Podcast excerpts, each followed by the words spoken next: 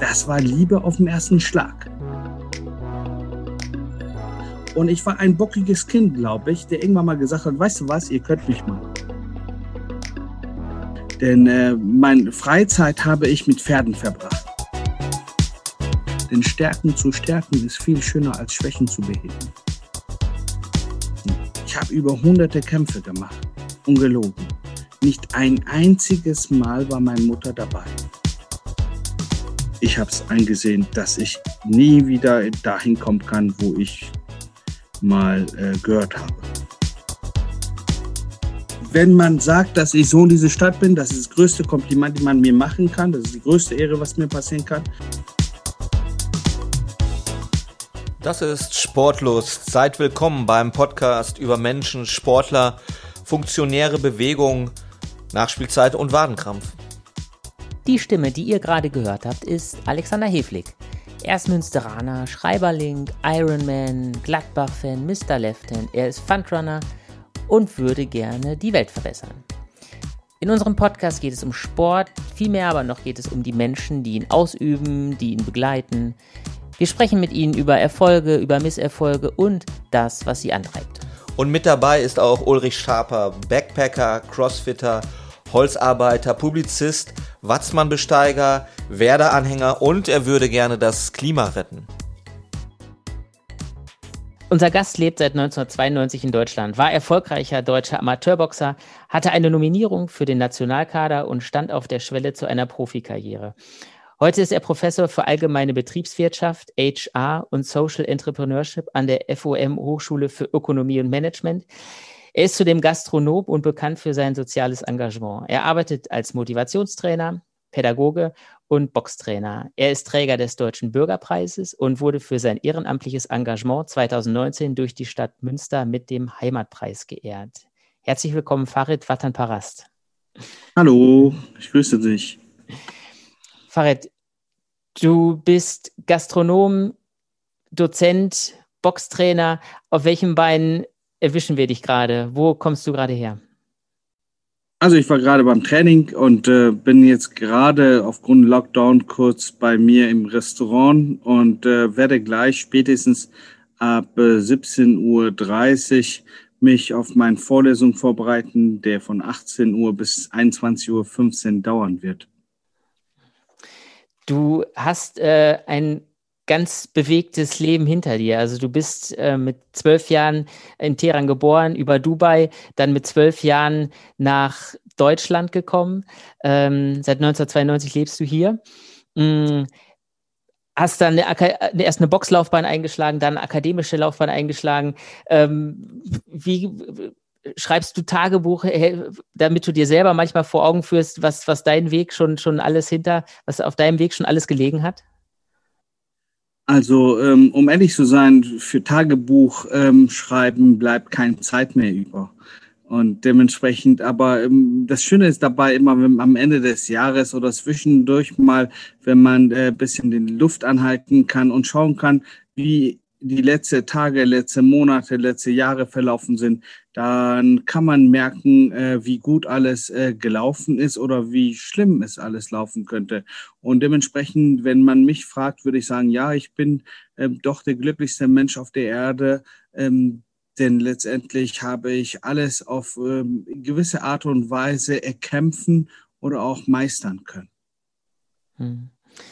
Hast du wie weit, also hast du noch eine Erinnerung an diese Zeit vor 1992 oder sagst du so, du hast da mit der Zeit im Grunde so ein bisschen deinen Frieden gemacht und bist sozusagen 1992 hier dann auch durchgestartet? Und vielleicht auch gleich damit verbunden die Frage, ähm, wie war das so, so dieser Start in Deutschland? Also du konntest, ich weiß nicht, konntest du schon Deutsch sprechen, als du gekommen, hergekommen bist? Nein, nein, ich konnte gar nicht. Die deutsche, die deutsche Sprache habe ich gar nicht so großartig mich mit auseinandergesetzt gehabt.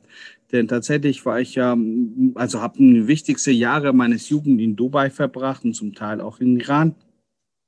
Ähm, ich schaue sehr, sehr positiv äh, zurück, denn es waren wirklich die schönsten Kindheiten, dass ein, ein, ein Kind haben kann, würde ich so beschreiben. Und äh, ich habe in eine wirklich sehr gut behütete Familie aufwachsen können eine sehr fürsorgliche Mutter, als auch Vater, die haben natürlich ähm, das beste Leben mir als Jugendlicher oder ein Kind ermöglicht, das, äh, glaube ich, sich ein Kind erwünschen kann. Ähm, natürlich war zu damaliger Zeit Dubai gar nicht großartig bekannt. Ich kann mich noch erinnern, als ich nach Deutschland kam und die Lehrer mich fragten, wo kommst du her? Dann sagte ich, ich komme aus Dubai. Dann fragten sie mich, ja, wo ist denn Dubai? Dann sagte ich, das ist am Persischen Golf. Und die haben wahrscheinlich irgendwo in meiner Akte gesehen, dass, ähm, dass ähm, ich in Teheran, Iran geboren bin. Und die haben gefragt, ob, ob das eine Stadt in Iran ist. Und dann habe ich, da ich, dadurch, dass ich die deutsche Sprache nicht so mächtig war, habe einfach Ja, Ja gesagt und dann war alles gut. Ähm, und äh, genau, also so weit war damals Dubai im Jahre 1992. Und ähm, der Hauptgrund, warum meine Mutter sich, glaube ich, auch für Deutschland entschieden hat, denn wir hätten uns auch für sämtliche andere Länder entscheiden können, denn Gott sei Dank waren wir finanziell gut aufgestellt. Ähm, aber sie hat sich ganz bewusst für Deutschland entschieden, denn sie war der Meinung, und sie ist es immer noch, ähm, dass sie sagte, wenn meine Kinder entsprechende Schulbildung in Deutschland haben, dann ist denen überall auf der Welt die, die berufliche Karrieretür offen und sie können loslegen. Wir dürfen nicht vergessen, was Made in Germany ist. Ne?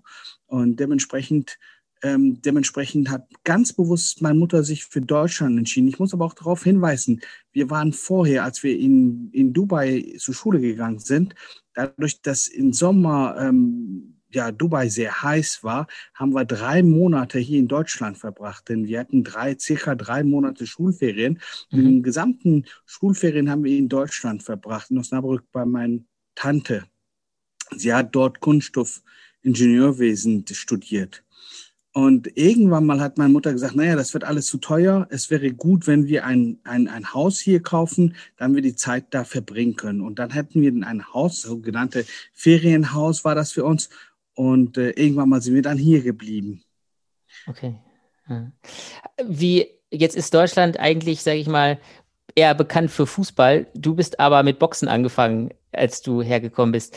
Hast du irgendeinen Bezug zu der Sportart gehabt, dass du gesagt hast, das will ich machen oder wie bist du dazu gekommen?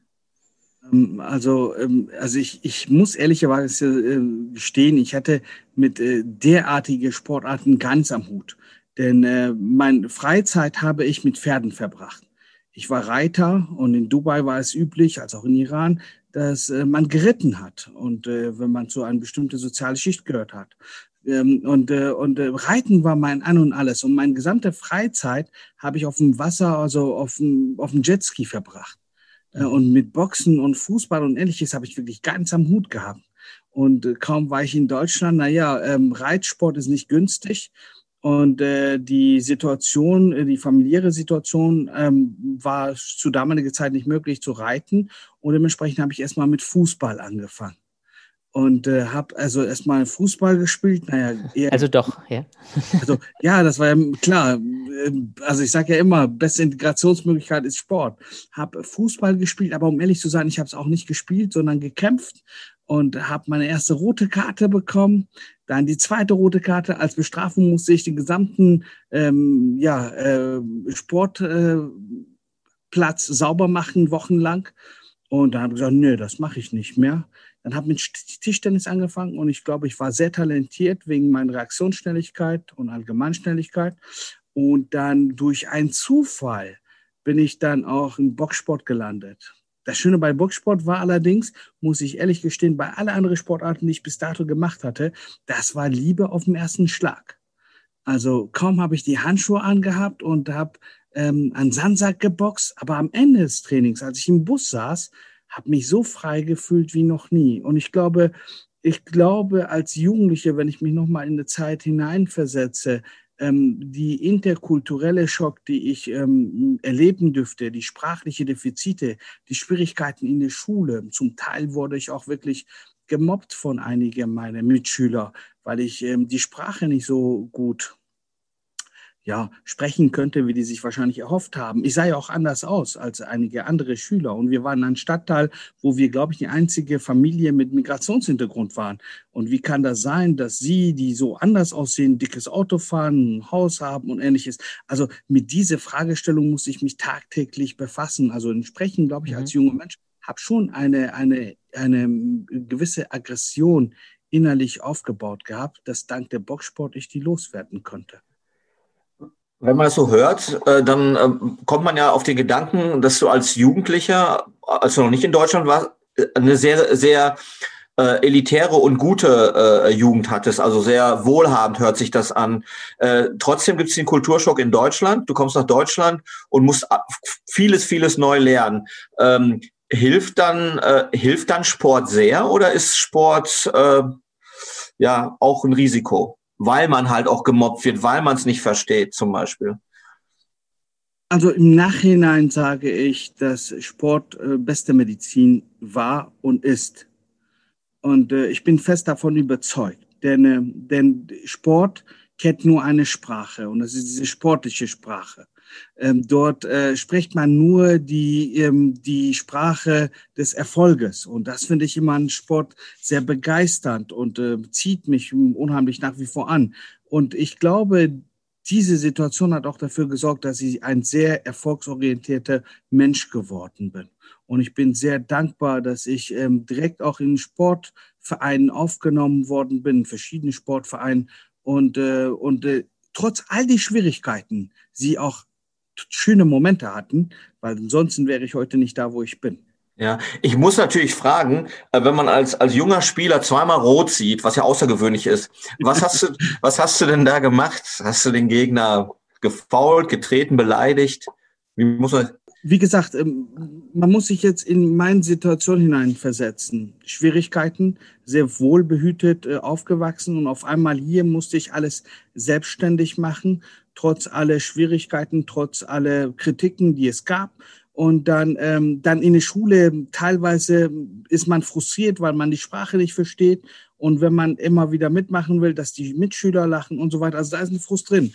Und dann bist du auf dem Platz und da willst du hm, letztendlich alles ähm, aus dir rausholen, hast innerliche Wut und dann jemanden sagt zu dir, ich vergesse das nie das erste Mal, du scheiß Ausländer, verpiss dich. Und äh, ich äh, habe diesen Satz sehr gut verstanden und natürlich entsprechend reagiert. Ähm, das ist das erste Mal übrigens, dass ich sage, warum ich rote Karte bekommen habe. Ist das sehr gut, aber ist, ist das dann auch äh, quasi der Beginn deiner Boxkarriere gewesen oder? Oh nein, nein, nein, da war ich weit entfernt davon, denn ich wusste gar nicht mal, dass ich, äh, dass ich, ähm, dass ich talentierter Boxer geworden wäre oder mhm. war überhaupt. Aber, aber es ist schon, es ist schon äh, ein Kontrastprogramm, ne? Einerseits auf Reiten stehen, Jetski lasse ich mal außen vor und dann landest du beim, beim Boxen. Das sind schon zwei ganz unterschiedliche Welten von der, von der Härte und von der. Also sagen wir mal so, meine Mutter hatte nichts dagegen, als ich äh, Fußball gespielt habe denn sie fand das gut, denn ich war als kleiner Jugendlicher ein bisschen pummelig und das war alles wunderbar. Als ich Tischtennis gespielt habe, hat sie sich unheimlich gefreut, weil sie sah, dass ich meine Zeit auch wirklich nutzvoll gestalte. Ähm, aber spätestens, als ich zu Boxen kam, wollte sie nichts wissen. Ich habe über hunderte Kämpfe gemacht, ungelogen. Nicht ein einziges Mal war meine Mutter dabei. Nicht ein einziges Mal war meine Mutter dabei. Und ähm, ganz ehrlich, ich glaube, wenn meine Mutter nicht wäre und nicht so hart zu mir wäre, dann hätte ich wahrscheinlich ganz andere Weg eingeschlagen. Denn sie hat immer wieder darauf hingewiesen, warum sie ihr tolles Leben aufgegeben hat, nämlich um bessere Bildung ihre Kindern zu, zu bieten, um bessere Perspektive zu bieten und nicht damit sie äh, Hochleistungssportler werden. Weil wenn ich Boxer geworden ähm, wenn ich Boxer werden sollte oder wollte, dann hätte ich genauso gut in Dubai leben können. Mhm. Hat deine Mutter äh, einmal dir gesagt, äh, du darfst nicht boxen? Ich kann mich erinnern, meine Mutter hat mir mal gesagt, äh, ich soll nicht Fußball spielen, das wäre ein Proletensport. Und also so, so, so, also sagen wir mal so, äh, so da bin ich meiner Mutter sehr dankbar, dass sie nicht so äh, ähm, so solche Vorurteile hatte. Nur ihr war eins wichtig. Boxen ist sowieso doof, weil ich meine Nasen ständig äh, kaputt hatte oder blaue Augen hatte. Das war ihre eigen, einzige Argumentation. Ihr war nur wichtig, dass ich, ähm, dass ich meine Schulbildung ähm, vernünftig hinter mir bringe und die ernst nehme. Und, äh, und das war ja auch die Grundvoraussetzung, warum ich auch boxen dürfte oder konnte. Dennoch habe ich mir sehr oft gewünscht, dass sie auch mal einer meiner Kämpfe angeschaut hätte. Bis heute kann ich dir sagen, Alex, dass sie sich noch keinen Kampf von mir angeschaut hat. Zumindest nicht in meinem Beisein. obwohl es einige Videos noch davon gibt. Wie erklärt sie dir das? Äh, sie wollte das nicht unterstützen. Okay. Sie, sie, das, was sie hinterstand, hat sie immer unterstützt, aber das mit dem Boxen kein bisschen. Nein, das wollte sie nicht. Mhm. Was, was hast du ähm, denn mitgebracht zum, zum Boxen? Also, oder was musste man dir vor allen Dingen noch beibringen? So dein erster Trainer, wenn du so zurückdenkst? Also ich glaube, ähm, also mein erster Trainer vergesse ich nie. Ich war wirklich ein einziges Mal bei ihm und er sagte, Junge, du bist talentiert, du bist hier falsch. Und dann hat mich direkt, äh, hat er mit mir einen, einen Termin vereinbart bei einem anderen Sportverein, damals ähm, Rot-Weiß Holzhausen hieß es, und hat gesagt, da ist ein toller Trainer, der kann dir richtig Boxen beibringen. Und der hat mich hingebracht, äh, bekannte Danny, so ein dunkelhäutiger ähm, äh, Jamaikaner, wie man sich so einen Boxer als Jugendliche vorstellt. Da kommst du rein und er guckt dich an und er hat mich gar nicht mal beobachtet und, und keine Beachtung geschenkt. Und am Ende war ich aber selber so glücklich mit dem Training, dass ich am nächsten Tag wieder hingegangen bin, obwohl der Trainer kein bisschen Beachtung mir geschenkt hat. Hm. Und was ich, also ich glaube, mitgebracht habe, ich glaube, die Schnelligkeit, die Augen, die ich dank, ähm, dank äh, Tischtennis ähm, ähm, trainiert hatte, die war sehr hilfreich. Meine Kondition, natürlich diese innerliche, innerliche Aggression ähm, war auch gut. In meinem jungen Alter, ich glaube, ich war 13 oder 14, wurde ich mit einem ein Zitat konfrontiert. Das Herz hat Gründe, die der Vernunft nicht kennt.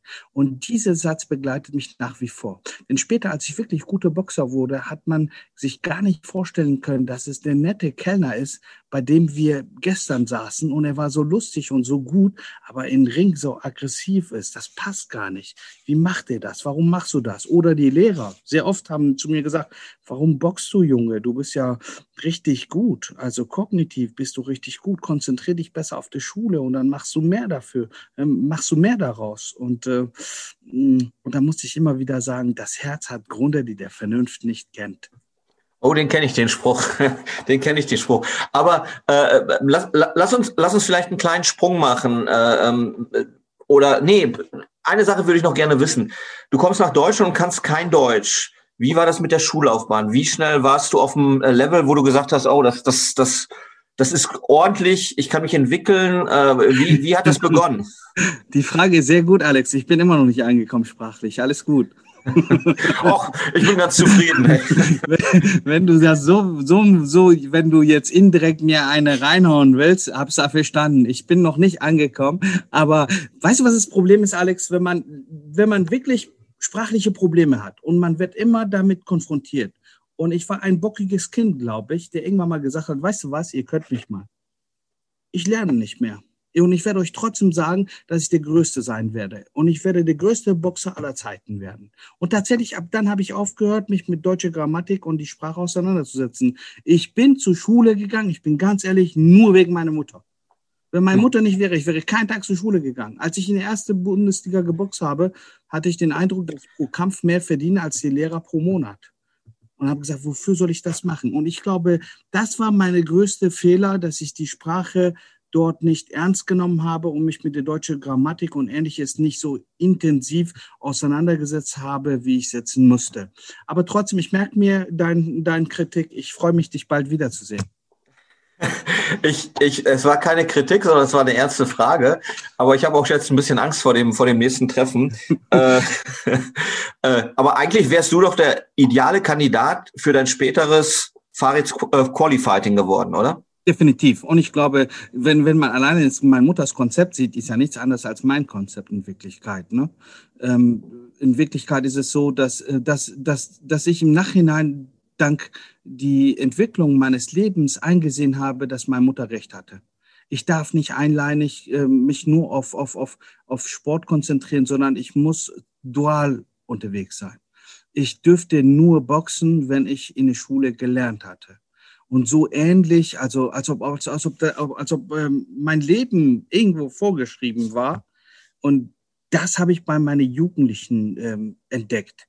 Die Jugendlichen, die zu mir kamen, die wollten nur noch alles auf eine Karte setzen. Die wollten dicke Autos fahren, die wollten große Autos, äh, Häuser haben, die wollten erfolgreich sein, die wollten im Grunde genommen angesehen werden, die wollten anerkannt werden. Und die haben die gleiche Situation vielleicht gehabt, indem ich gedacht habe, ich werde allen zeigen, und zwar mit Boxsport. Und meine Mutter sagte, nein, die Schule musst du vernünftig machen.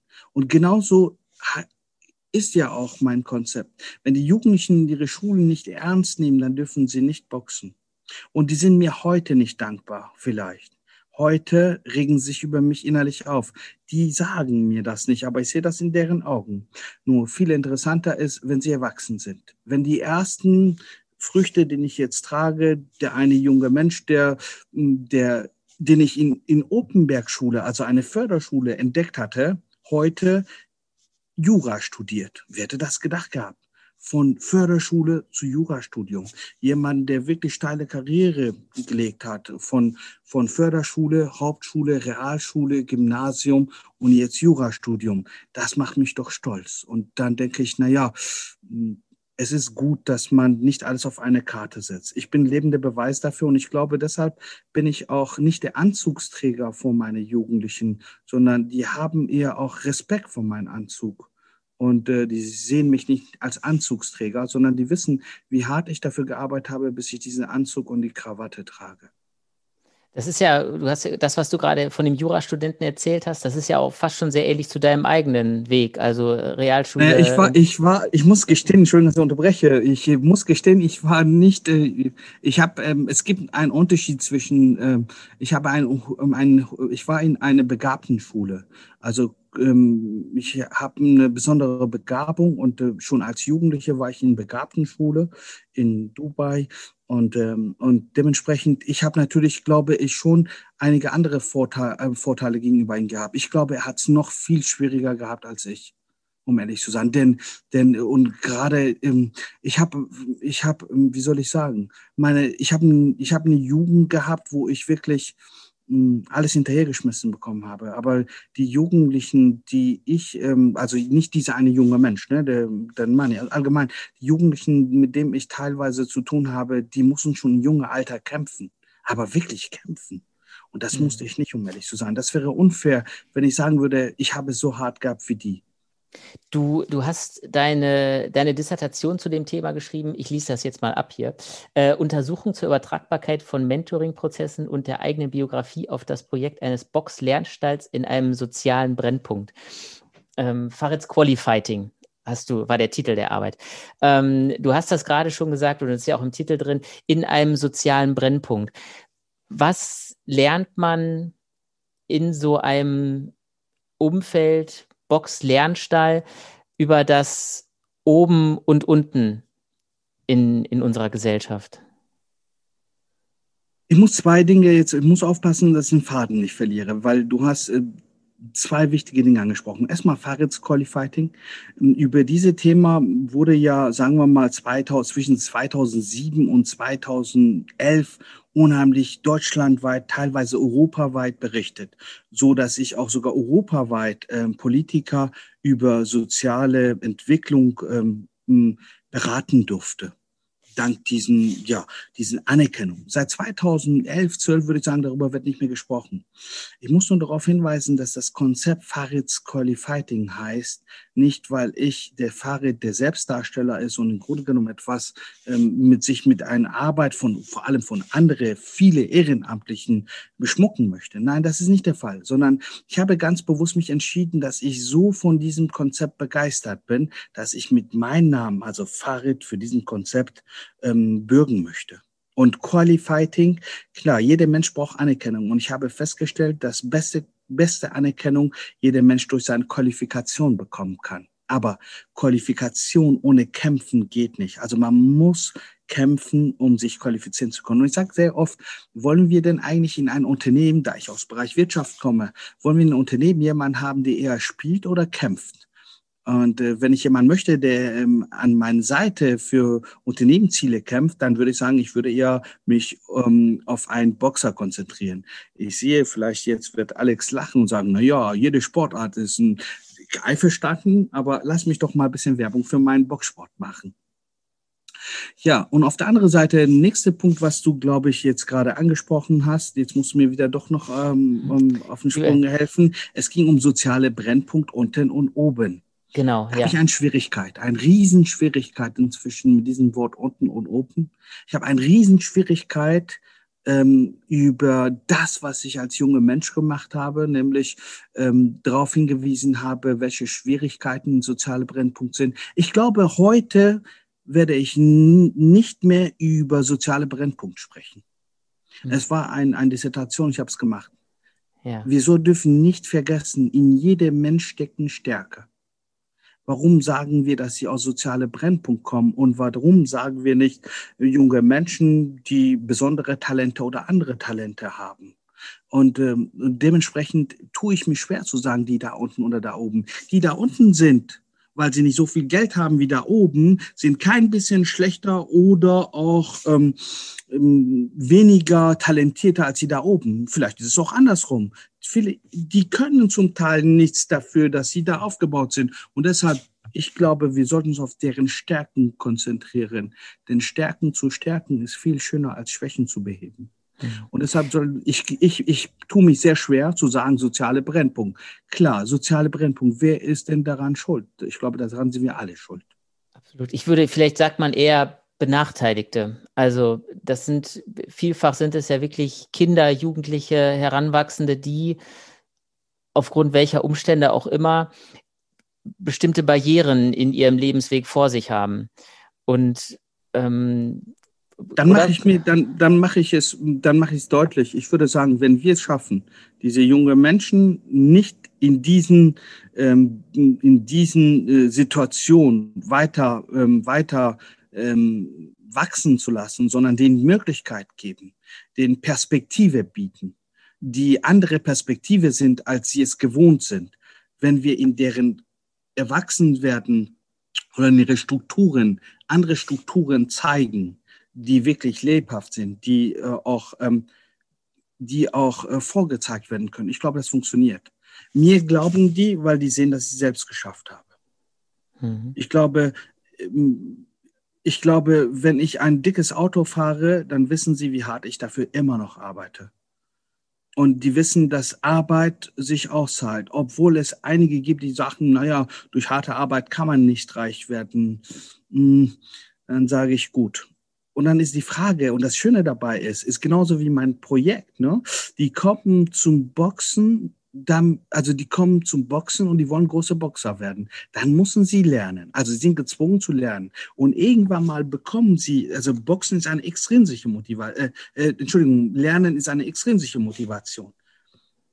Hm. Und, und das, das Schöne dabei, wenn sie lange Zeit gelernt haben und merken, okay, die bekommen Anerkennung von Lehrer, die sehen, dass sie Anerkennung von der Gesellschaft bekommen, dann wird es auf einmal intrinsisch und dann macht es Spaß selbstständig zu lernen. Und dann vielleicht gibt es eine Verlagerung der Interesse. Hm. Du, du hast es in, in deinem Titel ja auch mit drin gehabt, diese Mentoring-Prozesse. Genau. Wie, vielleicht können wir da kurz drüber sprechen. Wie, wie wichtig ist das, so jemanden zu haben? Also einen Mentor zu haben, der dich weiterbringt? Sportlich, beruflich, privat? Und vielleicht daran anknüpfend direkt die Frage, hast du selbst auch so jemanden gehabt, wo du sagen würdest, das war ein Mentor für mich? Definitiv. Also ich habe ich hab, ähm, viele Mentoren. Ich habe nicht nur einen Mentor, je nach Fragestellung, je nach, wie du am Anfang darauf hingewiesen hast. Ich bin ja vielfältig unterwegs und ich glaube, ich habe für jeden Schwerpunkt einen wichtigen Mentor an meiner Seite, den wirklich alles vertraue. Und es ist wichtig, dass man mehrere Mentoren hat. Sagen wir mal, wenn ich jetzt meine Mutter als Mentor hatte und sagte, du, ich will boxen, hätte sie gesagt, nein, lass es sein. Äh, deshalb ist wichtig, dass man verschiedene Mentoren hat. Und die Mentoren sind letztendlich diejenigen, die sogenannte Vaterrolle spielen. Ja, also diese Idee kommt ja von Odysseus, der viel auf der Reise war und seinen Freund sein Sohn wie ein Vaterersatz großgezogen hat. Und so ist es auch. Diese Mentoren sind diejenigen, die entsprechende Erfahrung haben, aber die glaubwürdig auch erscheinen für die Mentees, damit sie mir eine Hand nehmen und weiterentwickeln. Aber ich glaube, wenn wir jetzt in diese Thema äh, vertieft reingehen wollen, dann wird es viel spannender. Und ich glaube, jeder Mensch braucht einen Mentor. Ich freue mich, für einige Menschen Mentor zu sein, aber so ich habe selbst auch viele Mentoren. Ich habe auch dank diesem Sport, dank meinem Konzept unheimlich viele tolle Menschen kennengelernt. Wenn ich jetzt an äh, Dr. Ulrich Thelen, also Uli, denke, der, wo wir ein sehr, sehr wirklich inzwischen, äh, sage ich zu den Onkel Uli, ähm, oder wenn ich an Professor Dr. Henze denke, ne, der mich, ähm, der, der, der, der wirklich von Anfang an mich begleitet hat und mich aber auch, er hatte eine sehr harte Hand, aber auch ähm, sehr herzlichen Umgang mit mir gehabt. Und äh, ich kann tausende Namen nennen, das ist hervorragend. Und wenn ich alleine an unsere Beirat denke, wer da alles sitzt oder wie viele Ehrenamtliche da sind, das sind, das ist also traumhaft, kann ich sagen. Vielleicht, vielleicht kann ich mal einen kleinen Bogen spannen. Äh, es, es geht bei dir ab einer gewissen Zeit geht es darum, werde ich Profiboxer, äh, komme ich zu den Olympischen Spielen, Olympia, dein Sehnsuchtsort, kann man fast schon sagen. Und auf der anderen Seite, was mache ich eigentlich? Und vor dieser Frage standst du dann plötzlich, was mache ich eigentlich, wenn das alles nicht klappt, aus welchem Grund auch immer? Ich zeichne mal kurz deinen Weg nach. Du warst, äh, bist Amateurboxer geworden, du bist in, in die Nähe des Nationalkaders gerutscht, du bist besser geworden, du hast gegen die großen Amateure deiner Gewichtsklasse, du warst Mittelgewichtler, bis 75 Kilo geboxt gegen, gegen Adnan Katic, gegen Vilaschek, gegen Silvester. Nee, gegen äh, Vilaschek habe ich nicht geboxt. Gegen, gegen gut, genau. Gegen, gegen Vilaschek habe ich nie geboxt. Ja, aber du, du bist, du bist sehr, sehr nah dran. Du bist deutsche Spitze, du bist nah dran an der Weltspitze. Äh, ähm, erzähl mal, wie war das, als du da angekommen bist? Warum ist Olympia so wichtig für dich gewesen immer? Also wiederum musst du noch etwas berücksichtigen. Und zwar, ich war gut und ich wusste, dass ich gut bin. Problem dabei war, ich kam nie weiter, weil ich keine deutsche Staatsangehörigkeit hatte. Ich bin erst erst Juni 2013, 2003, Entschuldigung, ähm, zu deutsche Staatsbürger geworden. Und direkt in dem Jahr ist man auf mich aufmerksam geworden, komischerweise. Direkt in dem Jahr habe ich die Möglichkeit gehabt, ähm, Profivertrag zu unterschreiben. Direkt in dem Jahr habe ich die Möglichkeit gehabt, äh, auf erste, zum ersten Mal habe ich bei deutschen Meisterschaften geboxt. Ich habe mit dem großen Namen Sparring gemacht, aber ich dürfte nie boxen. Im Bundesliga habe ich gegen Größten geboxt, aber so weiter kam ich nicht. Und das war natürlich eine große Sehnsucht. Ich wollte allen zeigen, ich kann das. Ihr habt die ganze Jahre, sagen wir mal, bewusst oder auch unbewusst, ähm, aber es ist auch eine klar eine rechtliche Situation. Im Nachhinein habe ich jetzt voll Verständnis für. Hat man mich unterdrückt, wenn ich das so ausdrücken darf. Und ich kam nicht aus mir raus. Und deshalb wollte ich allen zeigen, dass ich es kann. Und ähm, aber dennoch, es gab ein, ein, ein, ein einen stärkeren Kraft oder höheren Kraft, ähm, der dafür gesorgt hat, äh, dass ich doch nicht dabei bin. Du hast 2004 hattest du eine reelle Chance auf die Olympischen Spiele. Die wären damals in äh, Athen gewesen. Athen gewesen, genau. Athen gewesen. Du hattest eine reelle Chance. Äh, also du warst mit dabei in, in, in, der, in, der, Vor, in der Vorbewertung. Äh, du, du hast in Aalen trainiert, ähm, du bist, fällst das erste Mal in Münster auf. Äh, bei der Wahl Sportler des Jahres in Münster wirst du Vierter, glaube ich, ohne dass du auf dem Vorschlagszettel stehst. Und dazu komme ich gleich noch, weil, da, weil das, äh, das war ein, ein Aha-Erlebnis für dich, für mich, dich da kennenzulernen. Ähm, äh, und was passiert dann in diesem Jahr 2003, 2000 oder in den Jahren 2003, 2004? Was ist der Schicksalsschlag, der dich da erwischt? Ja, Schicksalsschlag. Also ich habe ja nochmal versucht, ne? Ähm, ich glaube, zu Ende 2004 war, weil ich es nicht wahrhaben konnte, dass es vorbei ist. Und habe dann nochmal versucht. Nur ähm, dann war es so, dass ich in, ähm, dass ich ich bin, glaube ich, trotz, dass ich nur noch ein Auge hatte, bin dann sogar deutscher Hochschulmeister geworden, habe mich für die deutsche, für die, für die Studenten-Weltmeisterschaften qualifiziert. Keiner wusste etwas über meine Augenverletzung bis dann irgendwann mal bei einem Kampf, um, ähm, so, also so, ich merkte, dass ich immer weniger die Schläge, die rechte Schläge gesehen habe, die gekommen sind, denn meine, meine räumliche Sehen war nicht so gut und, und dann kam der ausschlaggebende Punkt, dass ich ein, ein bei einem Kampf ein, ein Orbiter-Bodenfraktur hatte, wo ich dann wirklich gar nichts mehr gesehen habe. Mein linker Auge hatte sich gerade so gut erholt gehabt und ich konnte wieder ähm, sehen. Und dann kam diese, diese äh, Rückschlag dank dieser Orbiter-Bodenfraktur, wo dann wir mit Dr. Thelen entschieden haben, jetzt ist Schluss. Mhm. Und da kam der Schlusspunkt. Natürlich war ich schon zwischen 2003 und 2004 in ein Riesenloch, aber dann war es endgültig in ein Loch gefallen. Und äh, aber dadurch ist auch dieses neue Kind entstanden. Vielleicht, vielleicht kannst du kurz sagen, was 2003 passiert ist, mit deinen eigenen Worten. Also 2003 auf dem Weg, ähm, ich habe ja jeden Tag in Aalen trainiert, dort habe ich einen Vertrag gehabt und äh, morgens früh habe ich im Powersport bei Hakan Yalcin ähm, immer äh, meine, meine Heimtraining gehabt mit Günther Schön, der Trainer, und bin dann abends noch eine zweite Einheit nach Aalen gefahren. Und das war ein, eine typische Strecke, wo ich immer gefahren bin. Auf dem Rückweg wurde ich bedauerlicherweise von einem LKW frontal wirklich genommen, sage ich mal. Ähm, und äh, frontal, ähm, da bin ich wirklich im Nachhinein froh, dass ich lebendig rausgekommen bin, stand unter Schock, bin ins Krankenhaus gekommen. Ich habe sofort gemerkt, dass auf ein Auge nicht richtig sehe. Und äh, die haben alles kontrolliert und kontrolliert. Ging. Eine Woche später hat man dann mich sofort, ähm, man wollte die Pupille nicht vergrößern. Dann hat man nach einer Woche die Pupille vergrößert und hat man gesehen, was da hinten los ist. Und dann wurde dann direkt äh, in äh, ja, Not operiert und so weiter. Habe mehrere Operationen gehabt. Ich glaube, ich glaube inzwischen habe ich über, über zehn Operationen gehabt. Ähm, genau. Und äh, damit hat natürlich hatte ich eine schwere äh, Verletzung auf ein Auge. Und dann habe gesagt, naja, wollte wie gesagt psychisch das nicht abhaben, dass es vorbei ist. Ich konnte es nicht glauben, weil äh, ich war der feste Überzeugung, dass ich allen nochmal zeigen werde und habe nochmal angegriffen, aber dann kam diese Orbiterbodenfraktur und äh, ich habe es eingesehen, dass ich nie wieder dahin kommen kann, wo ich mal äh, gehört habe. Du hast aber trotzdem im Jahr 2003, wo, wo alles sich so sportlich eigentlich äh, wahnsinnig schnell entwickelt hat, hattest du auch einen Profi-Vorvertrag unterschrieben. das habe ich heimlich, das habe ich heimlich gemacht gehabt. Genau. Okay. Ich bin äh, ja, weil weil zu damaliger Zeit Profi und Amateure ging gar nicht. Ähm, ich habe mit, äh, mit ein, ja, ein, ein, ein, ein Person, wenn wir über Mentor sprechen, der Helmut Rasch war damals für mich der Vater, ähm, der, der, der, der, sportliche Vaterrolle, der gespielt hat. Der hat, äh, die haben Kontakt aufgenommen, damals Ebitust, ähm, nach wie vor eine große Nummer in Profisport gewesen, was äh, und äh, haben einen Termin gemacht. Dann bin ich mit mit meinem Sponsor, Freund, also der Hakan Yalcin und Helmut Rasch, sind wir dann gemeinsam nach äh, Mallorca geflogen. Helmut hatte die Verträge ausgehandelt, hat alles äh, besprochen und das war ein sehr sehr reizvoller Vertrag, den ich damals mit Aura Sport unterschrieben habe und äh, sollte dann losliegen. Ähm, und der, drei Wochen später, wenn ich in Erinnerung habe, waren die deutsche Meisterschaften. Haben wir gesagt, wir werden das nicht bekannt geben, denn es kann sein, dass ich dank der, der deutschen Meisterschaften doch noch die Möglichkeit kriege, in Olympiamannschaft zu kommen.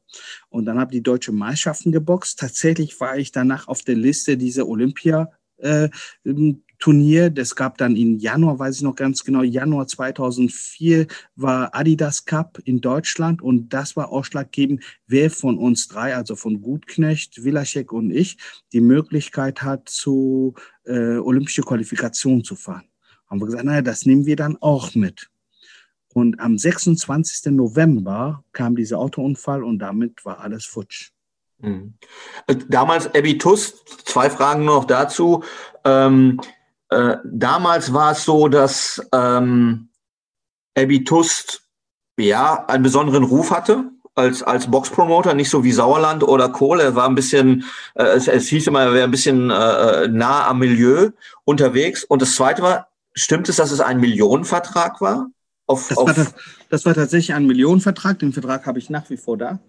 Ähm, nicht ein, sondern äh, zwei Millionen Vertrag war das. Okay. Und, äh, um genau was zu sagen. Ähm, also, was man über Ebitus sagen kann, alles schön und gut. Ich habe selber nicht gesehen. Einzige, was ich sagen kann, menschlich wirklich ein Hammertyp. Ähm, geschäftlich zu mir, den Vertrag, den er gemacht hat, ähm, von, von Anwälten, mehrere Anwälten damals prüfen lassen, alles als rein.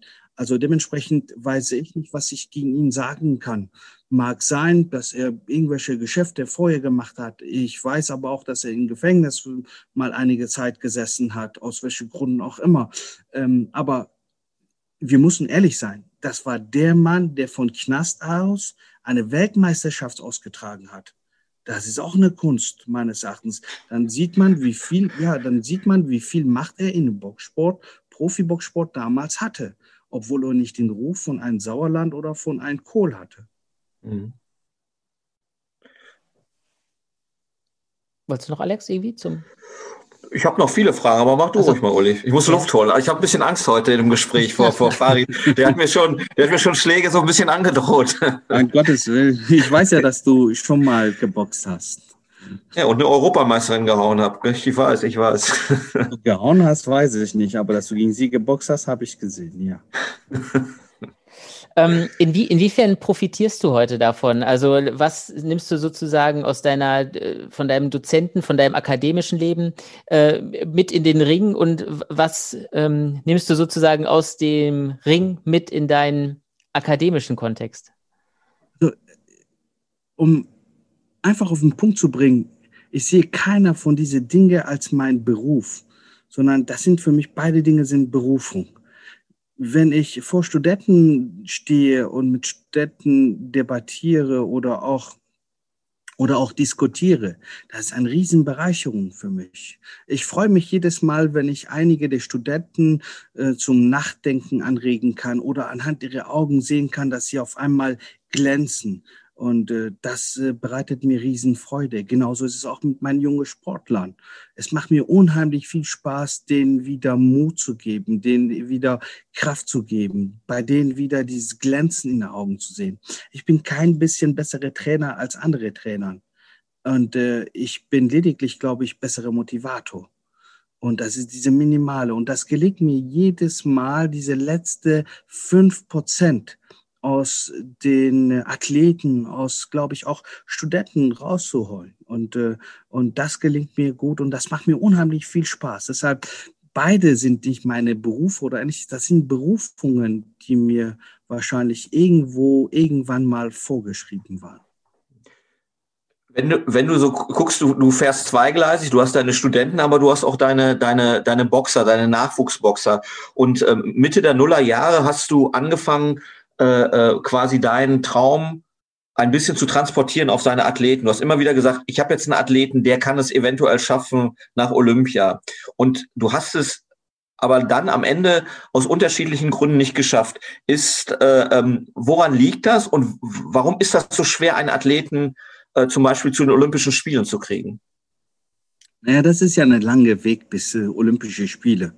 Ähm, tatsächlich ist es so, dass ich wirklich unheimlich talentierte Athleten hatte. Und was mir Gott sei Dank jedes Jahr gelingt, dank toller Unterstützung von äh, tolles Team, was hinter mir steht, ob es Hamdi Yildirim ist, ob es Engin ist, ob es äh, der Dima ist, ob es, äh, ob es Wolfgang ist Olaf Barth ist. Also es sind so viele Menschen, die hinter mir stehen und mein Konzept mit mir mittragen als Trainer.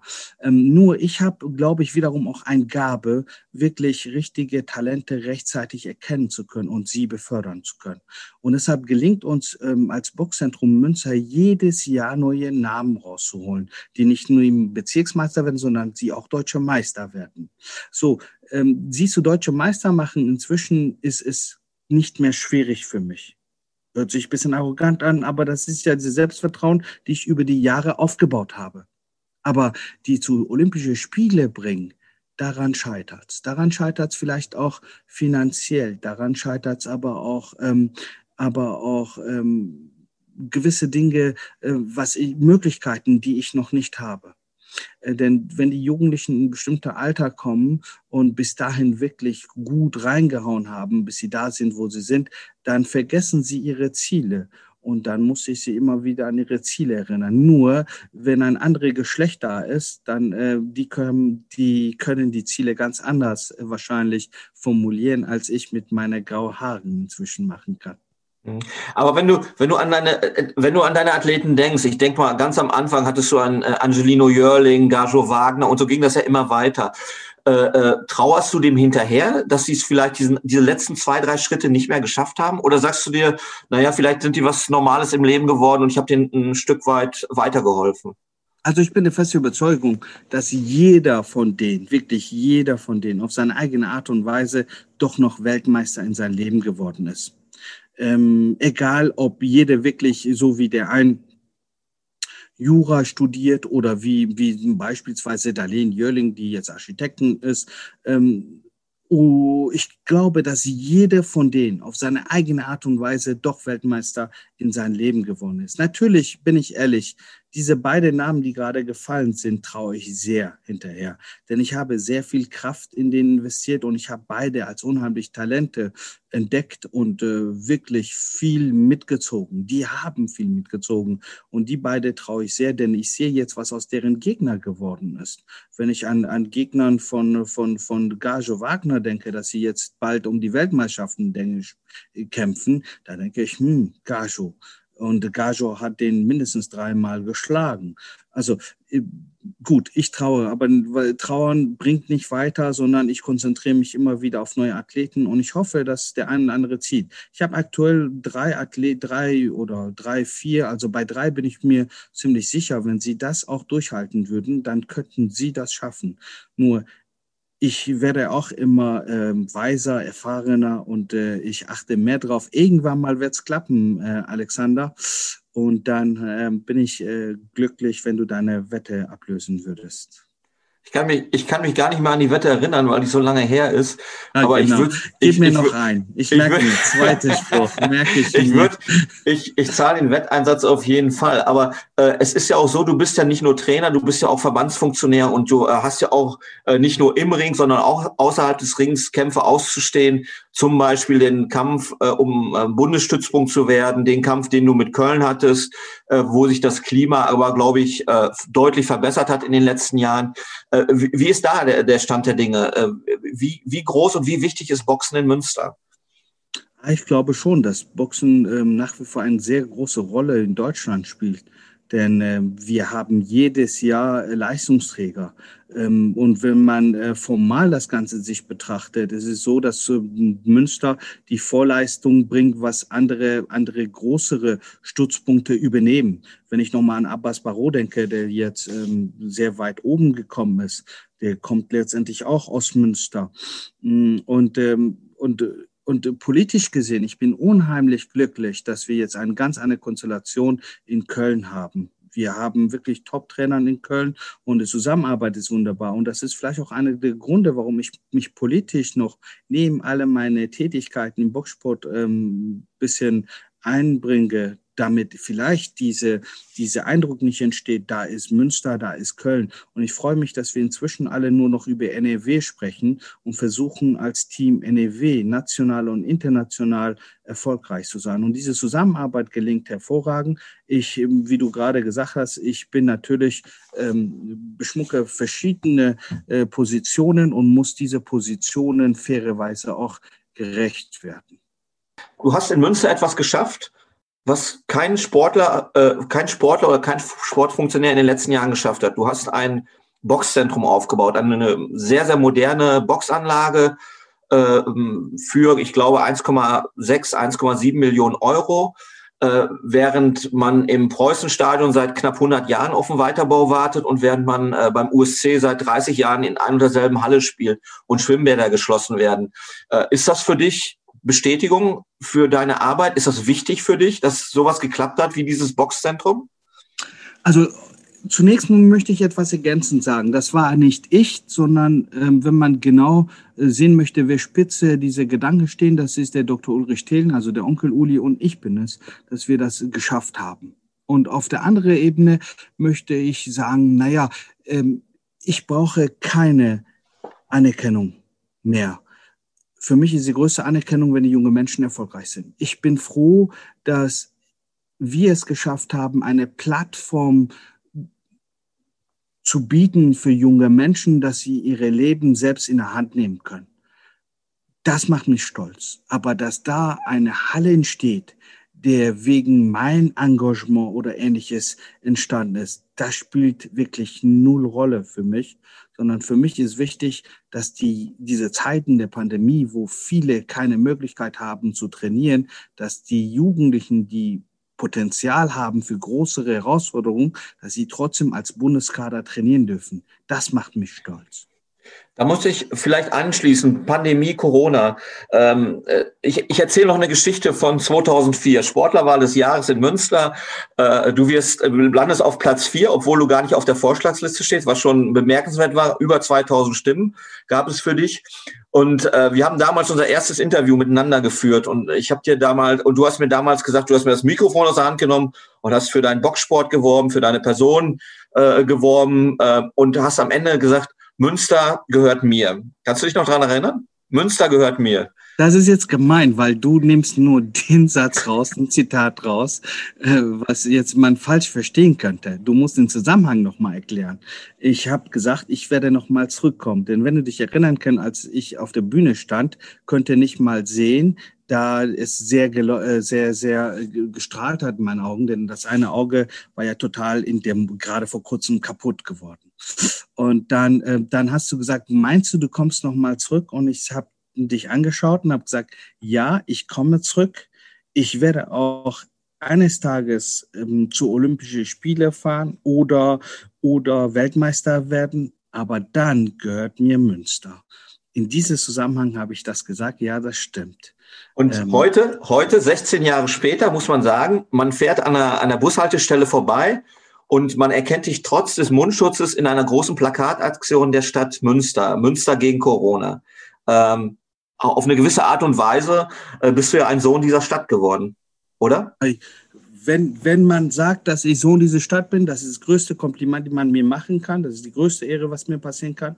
Denn für mich ist Münster die schönste und größte Stadt der Welt einer der Gründe, warum ich noch nicht weg bin. Ähm, obwohl ich viele internationale Angebote bekommen habe, liegt es daran, dass ich diese Stadt und die Menschen in diese Stadt liebe. Und ich vergesse nicht äh, und nie werde ich es vergessen, dass es die Münsteraner waren, die mir vertraut haben und die Möglichkeit geboten haben, dass ich meine Visionen auch wirklich realisieren kann. Und äh, äh ich bin noch nicht bei meinen Visionen gelangt, aber ich bin der gute, äh, gute Hoffnung, dass es in den nächsten zehn Jahren passieren kann. Aber heißt es jetzt, dass jetzt Münster mir gehört? Ähm, ich glaube, Münster gehört die Münzeraner. Und äh, wenn du mich als Sohn dieser Stadt siehst, freue ich mich sehr. Das ist das schönste Kompliment, was, es, äh, was mir passieren kann. Ja, also ähm, ähm ich, wir haben jetzt äh, einen Teil deines Lebens beleuchtet und ich denke, äh, eines Tages in nicht so ferner Zukunft werden wir sicherlich uns nochmal zu einem Gespräch treffen. Äh, ähm, Uli, ich glaube, fast alles ist gesagt, oder?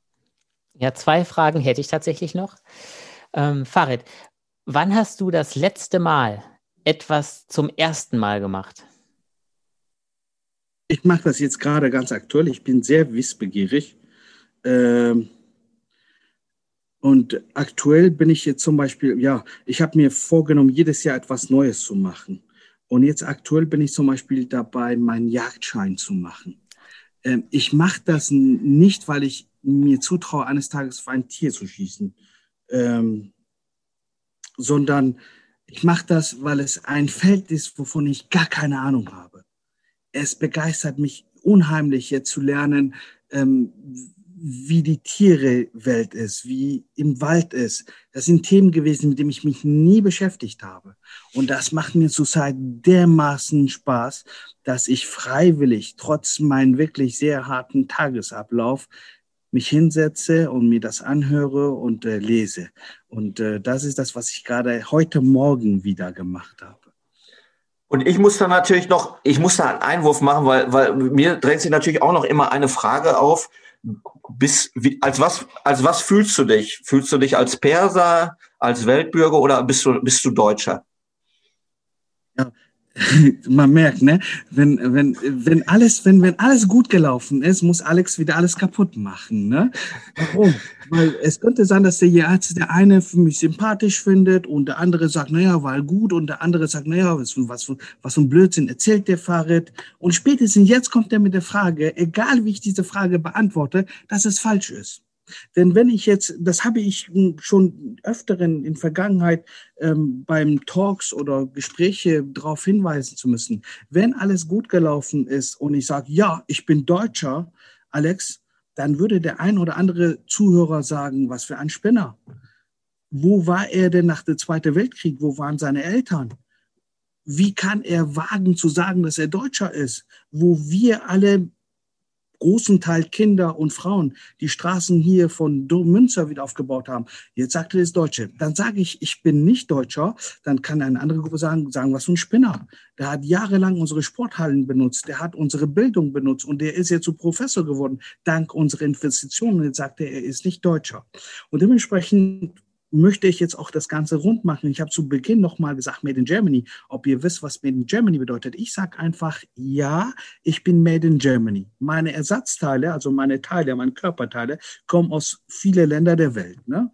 Die sind alle gesammelt worden. Und hier in Deutschland wurde ich zu Deutschen gemacht. Und somit bin ich Made in Germany, sage ich einfach. Das ist meine Antwort auf deine Frage. Und ich hoffe, dass ich keinem Zuhörer und vor allem euch beiden nicht zu nahe trete, zu sagen, dass ich Made in Germany bin, dass ich ähm, sowohl kein Deutscher als auch Deutscher bin. Überhaupt nicht zu nahe getreten, Farid. Ähm, letzte Frage, versprochen. Ähm, du kennst ja das Sommernachtskino vom Schloss. Ja. Wenn du dir jetzt vorstellst, die Leinwand geht runter, ich meine, momentan findet das natürlich nicht statt. Wir alle hoffen, dass das im Sommer wieder stattfinden kann. Wenn die Leinwand runtergeht und du könntest bestimmen, was für ein Slogan dort einmal kurz draufsteht, den alle Leute dann einmal lesen können. Was wäre das für ein Satz, für ein Zitat, ein Gedanke von dir? Alles, was in unserem Leben geschieht, passiert aus einem guten Grund. Super, Farid. Vielen Dank, dass du dir die Zeit genommen hast. Hier. Alles Danke Gute auch. für deine Projekte. Hat wieder Spaß gemacht mit euch. Vielen Dank. Bleibt gesund und munter, gerade in diesen Zeiten. Und ich freue mich, irgendwann mal euch auch mal wieder live zu sehen und Alex, dich mal zu drücken. Bleibt gesund alles zusammen und hoffentlich bis irgendwann mal wieder. Ja, hoffentlich. Farid. Danke auch. Dankeschön. Bis bald. Danke. Ciao. Ciao. Ciao.